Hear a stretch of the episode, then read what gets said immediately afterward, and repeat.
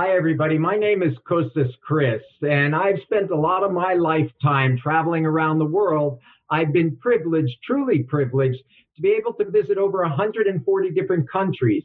And one of my favorite countries to visit is the country of Colombia. And one of my favorite topics, regardless of where you travel in the world, is how to be a better traveler. And that means a sustainable traveler. So I hope you'll join me on this podcast where I'll talk about the country of Colombia and I'll talk about sustainable travel. And I'll look forward to joining you in the future as well.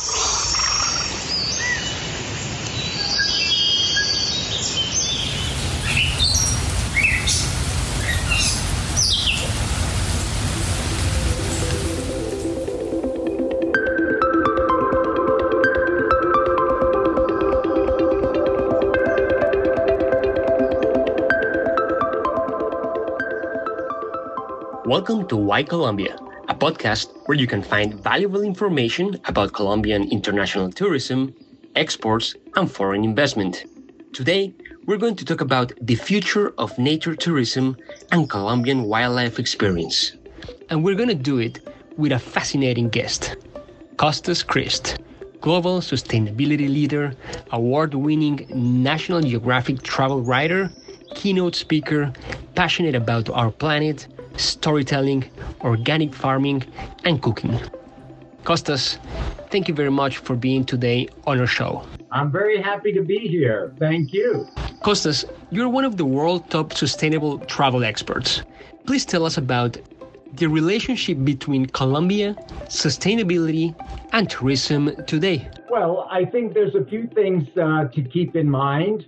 Uh, and we'll probably talk more about this. But when we think of the relationship of sustainability, we should keep in our minds that when it comes to biodiversity, which is literally means life on Earth, all life on Earth, one out of 10 species on the planet is found in Colombia.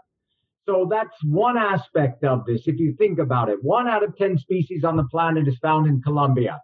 So when it comes to Colombia's relationship of tourism and sustainability, then what we have there is a very important need to protect this biodiversity.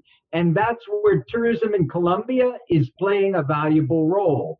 So, for example, as Colombia looks to create a national sustainable tourism policy for the entire country, looking at environmental impacts, it means that travelers who go to Colombia, a government that's committed itself to a national policy on sustainability and tourism, is going to then have a positive impact in helping to protect this biodiversity.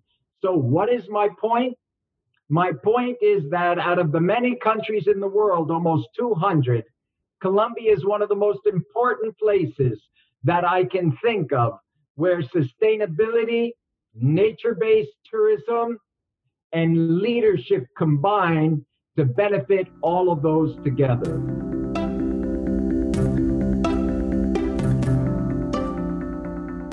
But Costas, Colombia is the second most biodiverse country in the world.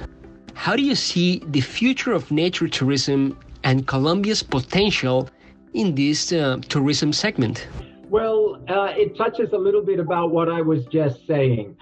Personally, Colombia is what we would call a mega diverse country, meaning uh, if you're in the world of loving nature and nature travel and adventure, there are a few other places in the world that have to offer what Colombia has to offer. Uh, you're you're a Colombian, and we're doing this discussion together. But for example, you know, you have the Sierra Nevada mountain range, which goes from snow capped peaks straight to Caribbean white sand beaches. There are few, if any other places on the planet that have that kind of geographic diversity and so on. So, my point there, in terms of being a, uh, one of the most biodiverse countries in the world, is this if Colombia continues the way it's doing now to ensure that it embraces the principles and practices of sustainable tourism, which include three key pillars environmentally friendly practices that's reduce, reuse, recycle, protection of cultural and natural heritage. That is specifically protecting, in this case, the nature of Colombia, its rare and its natural treasures and its cultural treasures. And third pillar of sustainable tourism is ensuring the social and economic well-being of local people. So my point is that if Colombia can make a current and long-term commitment to the principles and practices of sustainable tourism, then I believe Colombia will become a world leader, perhaps the world leader in what I would call enlightened and responsible travel that benefits people and the planet.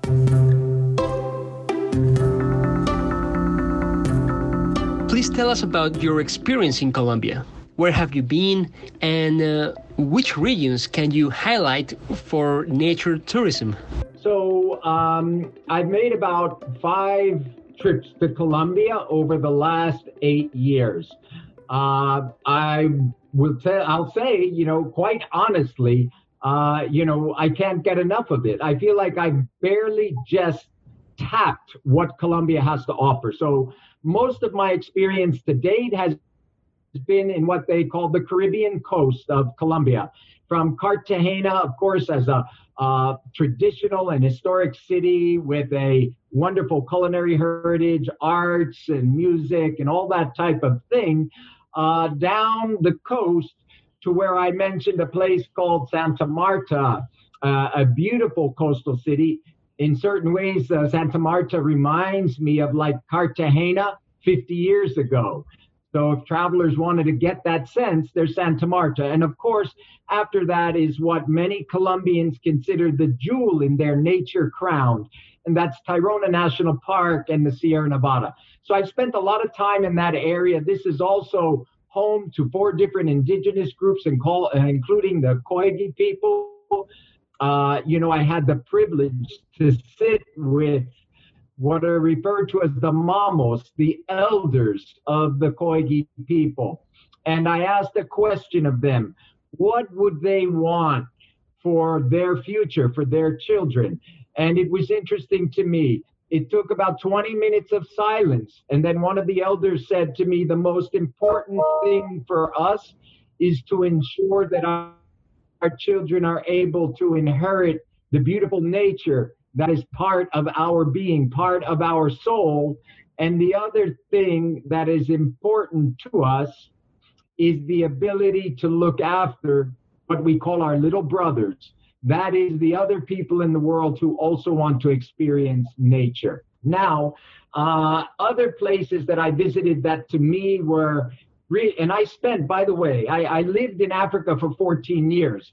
So when I heard about this uh, region in Colombia near the city of Yopal, what they call the, the Llanos, if I pronounce it correctly, basically the Great Plains of Colombia, uh, where wildlife could be seen, uh, what I experienced on my trip there was truly mesmerizing.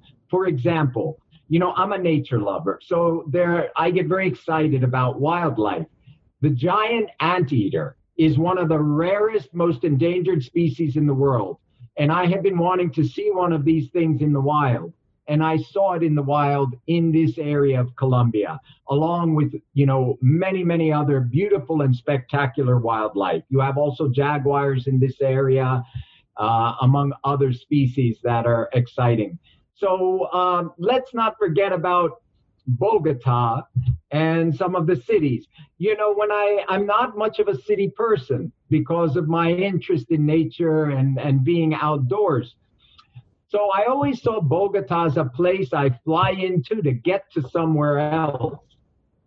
But the more I got to know about Bogota, the more I wanted to spend time there. And the question is why? Well, the answer is this in addition to my love for nature, I love food.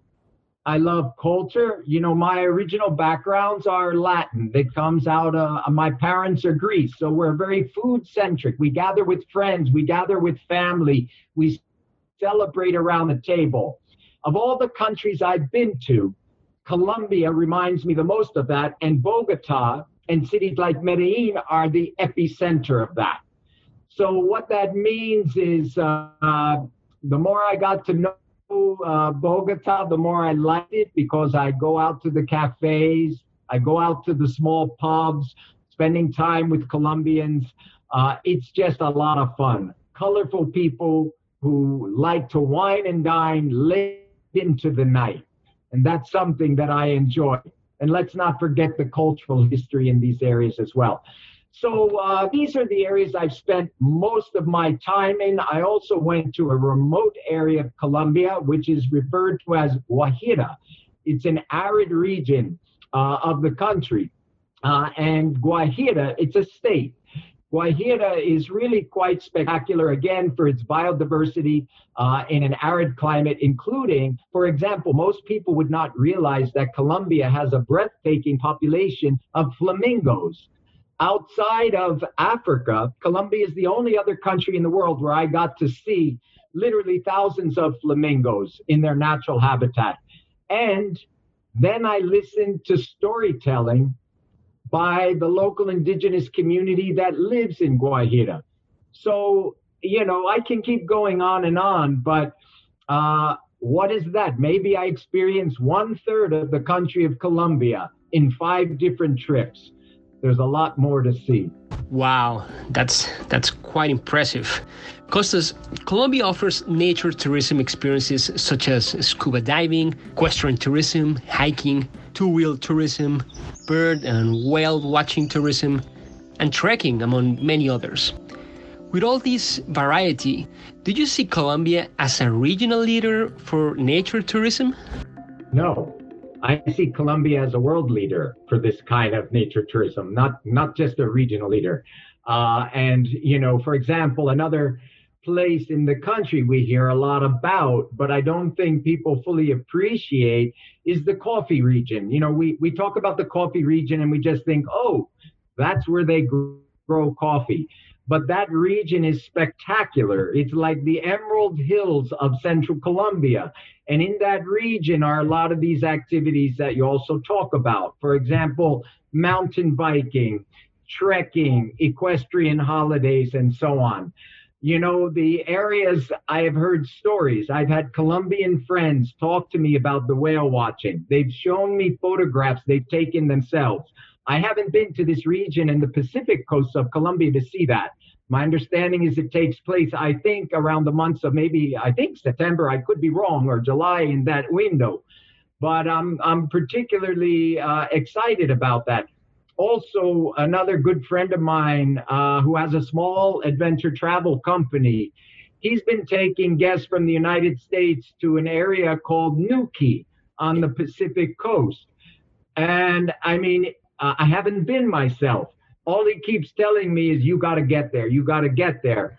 So um, I believe that if Colombia fully embraces sustainable tourism, it will position itself to literally be a world leader in this type of outdoor nature recreation, cultural heritage travel, and environmentally friendly travel. Costas, how do you see Colombia in terms of sustainable tourism? This is what I would say. Colombia's made more than a start. It's past the starting point. It's begun this journey. Is it there yet? Is it halfway? Has it reached the goal? No, because sustainability, I believe, is a it's really a lifelong journey. You know, it's something you continue to improve on.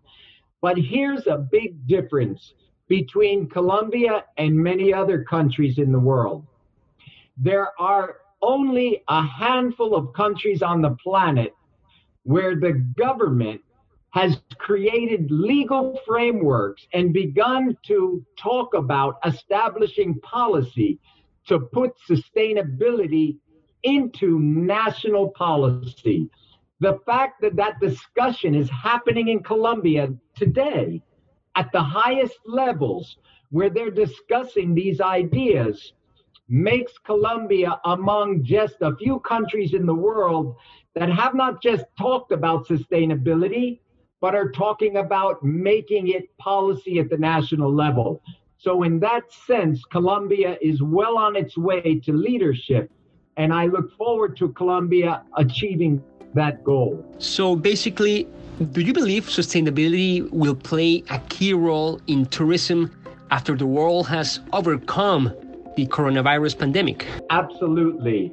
The truth is this the travel industry, we've talked in this discussion about a lot of different things, a lot about nature and culture. And there's a reason for that.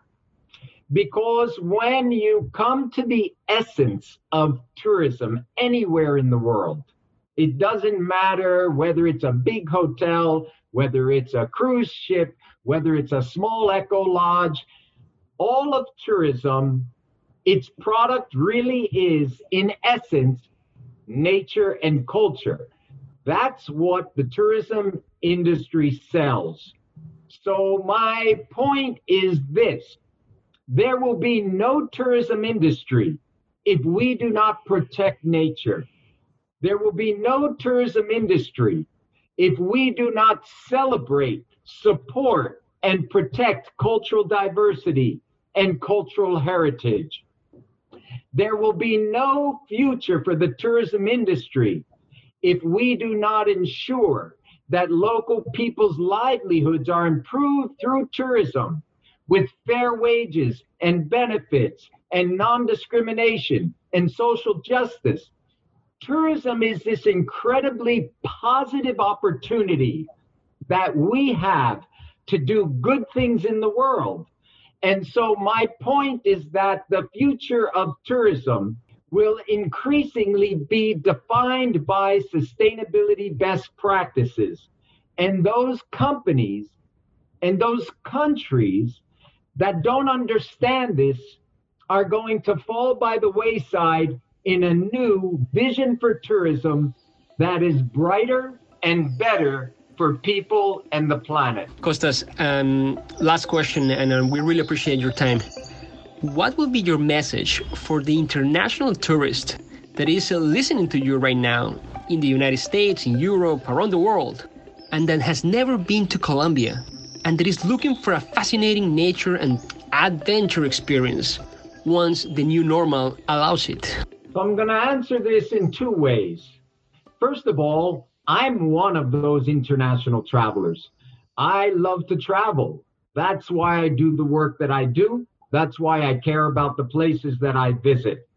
So if I'm speaking to myself and to other fellow travelers around the world listening to this, here's my message our travel choice, my travel choice, and your travel choice makes a huge difference in the world. And when we choose to travel the, the right way, what I call the sustainable way, when we choose to go with tour operators that are committed to protecting nature, to benefiting local people, to celebrating cultural diversity, when we travel to countries like Colombia that have committed at the national level that they want these principles to guide that country's future development, we send a message to countries around the world and to businesses around the world that we care about travel and we care about sustainable travel and we want our grandchildren and their grandchildren to be able to go to places like Colombia and other parts of our planet to enjoy the cultural and natural treasures of this beautiful place we call Earth, this fragile planet that we all share together. So let your travel choice make a difference. Travel to those countries that are committed to protecting our planet through sustainable tourism choose your tour operators based on their commitment to people and the planet. And go and stay in those hotels who say, we care about climate change, we care about the environment, and that's why we have eliminated plastic. And that's why we are engaged in environmentally friendly practices. All of us as travelers can choose to do the right thing. And that means to travel the sustainable way and to support countries like Colombia because we know that our travel to those places is helping to protect nature and to also support the local people. And that really is the heart of what this is about. Costas Christ, global sustainability leader, award winning National Geographic travel writer, keynote speaker, passionate about our planet, storytelling, organic farming, and cooking. Thank you very much for being today on our podcast. It was a pleasure and an honor. Thank you very much.